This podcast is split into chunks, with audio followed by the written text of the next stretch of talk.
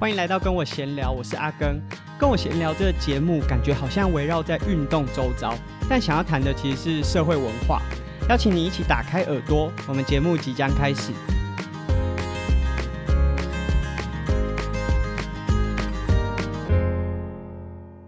从上个礼拜开始啊，应该是大家的农历年假。那农历年假应该是。台湾少数大家都可以一起放假的一个假期，因为多数，例如说寒暑假，可能就只有教职员或者是学生有机会可以放到。农历年假是大部分的人都有机会放到，扣除掉一些比较辛苦还在工作岗位上的服务业。其实我觉得这个也要和大家分享啊，就是呃这几天因为我在台北，那台北大部分的店家应该都是休息的，只剩像便利超商啊，或者是有些比较辛苦，像呃垃圾清运的人员，他们一直到除除夕的晚上都还在上班。那我觉得有时候看到有些呃。可以说刁民呐，他们就是面对这些工作人员的时候，他的态度都很不好。那我觉得这个是值得纠正，然后希望呢，大家可以多多的去注意到自己身边很多在农历年假还在上班的伙伴。其实没有人不想休息啊，他们在这段时间呢，都还在工作岗位上面花了很多的时间服务大家。那希望大家呢，可以用多一点的同理心去对待他们。那。这个是农历年假，大家难得有一个机会是比较长的时间可以一起聚在一起。很多人可能在这段时间会回到自己的家乡或自己家中过年。那当然，随着时代的改变，很多传统的观念也不都不太一样了，甚至有很多人呢。农历年假也不会回家，那就是在自己呃可能工作的县市啊，和自己的朋友聚一聚。因为像农历年假讨论度就会非常高啊，无论是大家回到自己的原生家庭，可能有很多传统的习俗啊，或者是大家比较不喜欢的习惯，例如说呃，以 Clubhouse 里面就有非常多的 room 是在讨论说呃长辈问问题这方面的。那这些传统的年节，当然这些讨论的意。议题都蛮多的，这不是我们今天要讨论的，主要是想和大家分享，在运动场上其实有很多的传统或者是说仪式。呃，举例来说，我们在运动场上常常看到很多选手，他的热身一定要做某些动作，那如果不做的话，他会觉得他今天比赛一定会打不好，或者是说在比赛的过程中，他们有某些习惯的动作是一定要做出来。那以棒球来说，大家如果在看棒球，有些选手，尤其是投手，他在连胜的期间是。不剪头发或是不刮胡子的，那这当然会衍生一个问题。就假设这个选手真的表现哇非常的强，就是在这段时间，也许两三个月里面一直连胜，哇，那他头发一定看起来就是不修边幅，然后胡子留得很长这样子。那当然这可能会引发可能球团呐、啊，如果是学生运动员，教练可能也会有一些意见。但是在连胜的这个风头上，哇。气势正旺，大家也不太会有太多的干涉，就是希望说这个好的表现可以不断的延续。那这是投手比较多啦，当然，呃，不剪头发、不刮胡子，这个后来比较呃不太被接受之后，有些选手会变成是不洗他的球帽，因为我们在打球的时候其实都会流汗，然后在红土的球场也很容易脏，但是这些选手会觉得说我在连胜的。过程当中，我如果去动了这些设定，可能会影响我的气势，所以他们会有这个习惯。那这当然是呃大家比较少去观察到的，因为以投手来说，他不可能每场球都上场嘛，所以即便他的发型有一些变化，你可能也不会有太大的感觉。那呃，比较明显的，在棒球场上，就是像铃木一样的打击动作，他在打击前一定会有一个 pose，那这个 pose 甚至引起大家想要到现场去看球的一个欲望，就希望可以亲眼看到这个打击准备动作。那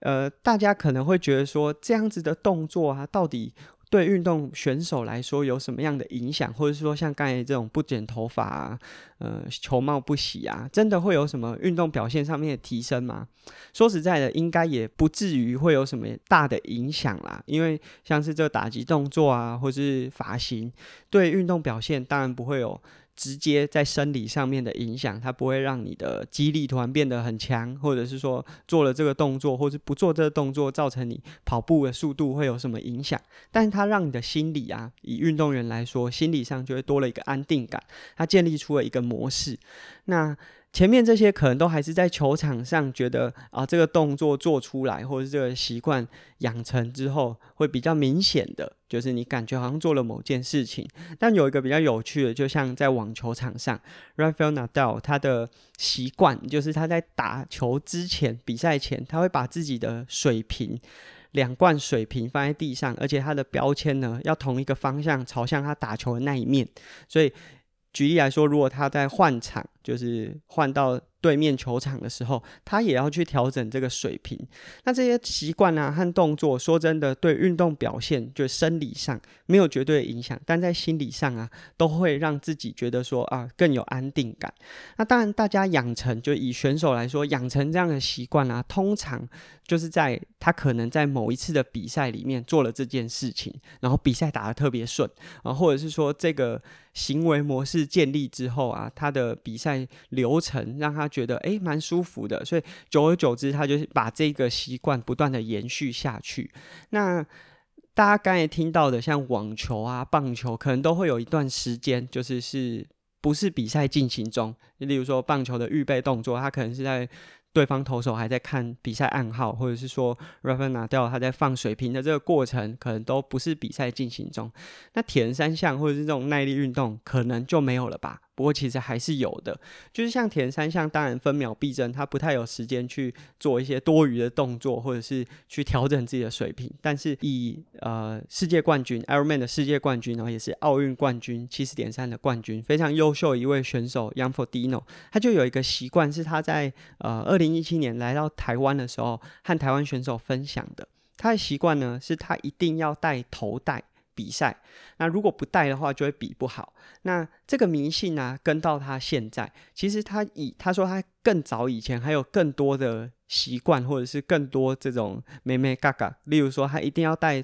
特定的一支风镜比赛，他才会觉得说这场比赛可以赢下来。不过可能是因为后来的赞助商越来越多，然后款式也越来越多，所以他这个习惯呢就没有跟到他现在。他在二零一七年分享说，他一定要戴头带，就是有点像止汗带，篮球选手会戴那种头带。如果不戴啊，他就会比不好。但是很特别的是，这是他在二零一七年呃 Challenge Taiwan 受邀来台的时候分享的。但他在同年的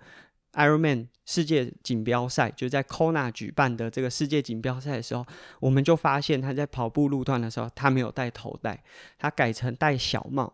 那我们那时候就觉得说，诶，他才刚分享说这是他的幸运物，然后不戴这个可能就会受伤，就会比不好。怎么在当年呢就改戴小帽了呢？结果确实，他在当年也比不好。他在跑步路段过没多久啊，就可能腰部还是腿部就有点不舒服。他就那场比赛虽然有比完，可是成绩就没有非常的理想。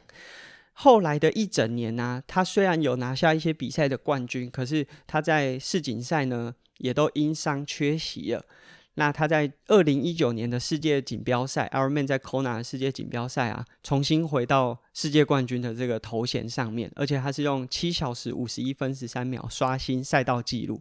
那非常特别的是，大家可能会想说，诶，是不是他重新戴回头带，然后拿拿回世界冠军？没有，他这一年呢，仍然是戴小帽，也就是说，他好像换了一个呃幸运物，或者是说他已经不需要头带，就可以让他的表现很好。那这个。感觉就非常的特别，就是我们前面讲了这么多，很多的选手都有一些习惯，而且这些选手都不是嗯、默默无名，都是一些非常知名的选手。那像 Young Frodeno 这样子的选手，他过去已经有习惯了，然后居然在二零一七年呢开始修改这个习惯，然后又在二零一九年重新回到世界冠军，我觉得是一个蛮特别的案例。等一下再和大家分享。我自己觉得这是什么样的一个改变？那首先我们先来讲这些习惯好了。其实以青少年啊，或者是儿童来说，我们真的非常容易去模仿自己推崇的选手做的一些习惯的事情。就像很多很喜欢铃木一样的选手，无论他是左打还是右打，他也会想要去模仿出这个打击前的预备动作。然后或者是说，像刚才讲的 Nadal 的，把水平的标签呢，用同样方向朝向自己他打球的那一面球场，这些都是一些很容易去模仿的事情。那当然这些。动作啊，会随着你的心智年龄、生活习惯，或者是生活上面遇到一些经验，会慢慢的改变。例如说，假设你一直模仿铃木一郎打球的这个姿势，有可能会被你的教练看到啊，就会被骂。那这个被骂，你可能就会改。然后改完之后，你发现，哎，我不做这个动作，好像打的也不会太差，所以也许你就不会延续。铃木一郎的这个动作，但是你可能会在这个过程中发现，你做的某些动作好像也会让你好像打起来比较顺。那这个迷信呢，就会跟着你，就会变成是属于你的一个习惯动作。其实不一定是直接对比赛赢输赢有影响，但它会让你的心理会有比较大的安定性。其实我觉得这跟我们过年的习俗啊有点类似，就是我们早期的可能。先人 他们觉得说，在农历年前过年的前一天啊，一定要除旧布新，把一些旧的东西丢掉，象征性的感觉好像说抛弃前一年一些比较不好的情绪或者是运气。那在农历的新年第一天，一定要早起，有一个好的开始。那我相信这些都会让自己的心里啊会有更多的安定感。但我们回到 Young Frodeno 为什么会从戴帽戴改成戴小帽这个？我自己的感觉啦，这可能我也没有找到相关的报道，或者是说，呃，有专门的访问。我自己的感觉是，他或许是已经。进入了一个阶段，他认为说他不希望再依靠某一样特殊的幸运物或者是特殊的仪式，他才可以比得很好，所以他希望感觉好像大破大立，改变一个模式。那如果他在一个新模式下面呢，也可以拿到很好的成绩，对他来说就好像是升华到另外一个境界。那代表他在下一个阶段呢，也可以有很好的表现，不需要依靠过去的这个迷信。这当然是我自己的感觉，可是我自己觉得呢。这也好像是让自己踏出去，往下一个阶段前进。那其实我觉得，对农历新年来说啊，它当然有非常多的传统或者是习俗，是我们诶可以去遵循的。例如说，除夕要除旧布新，呃，初一的时候要早起，然后让自己有一个好的结束，然后有一个好的开始。但我觉得，当这些传统或者是迷信变成一个负担的时候，我们就要有意识的呢，去调整成对自己最适合的。当然，我觉得很多的传统在出发点上面都是好事，可是当这些传统变成是负担的时候，我觉得就需要去改变。举例来说，以现在现代的这个生活模式啊，每到过年都会有大量的塞车潮，我都已经难得有一段时间可能可以放个七天假，我却得在这七天假里面花很多时间在塞车，反而没有休息到，带着疲累的身躯呢，又回到工作岗位上的时候。这真的会让自己新的一年有多好的开始？我自己不相信，所以我认为说，这样子的迷信和传统。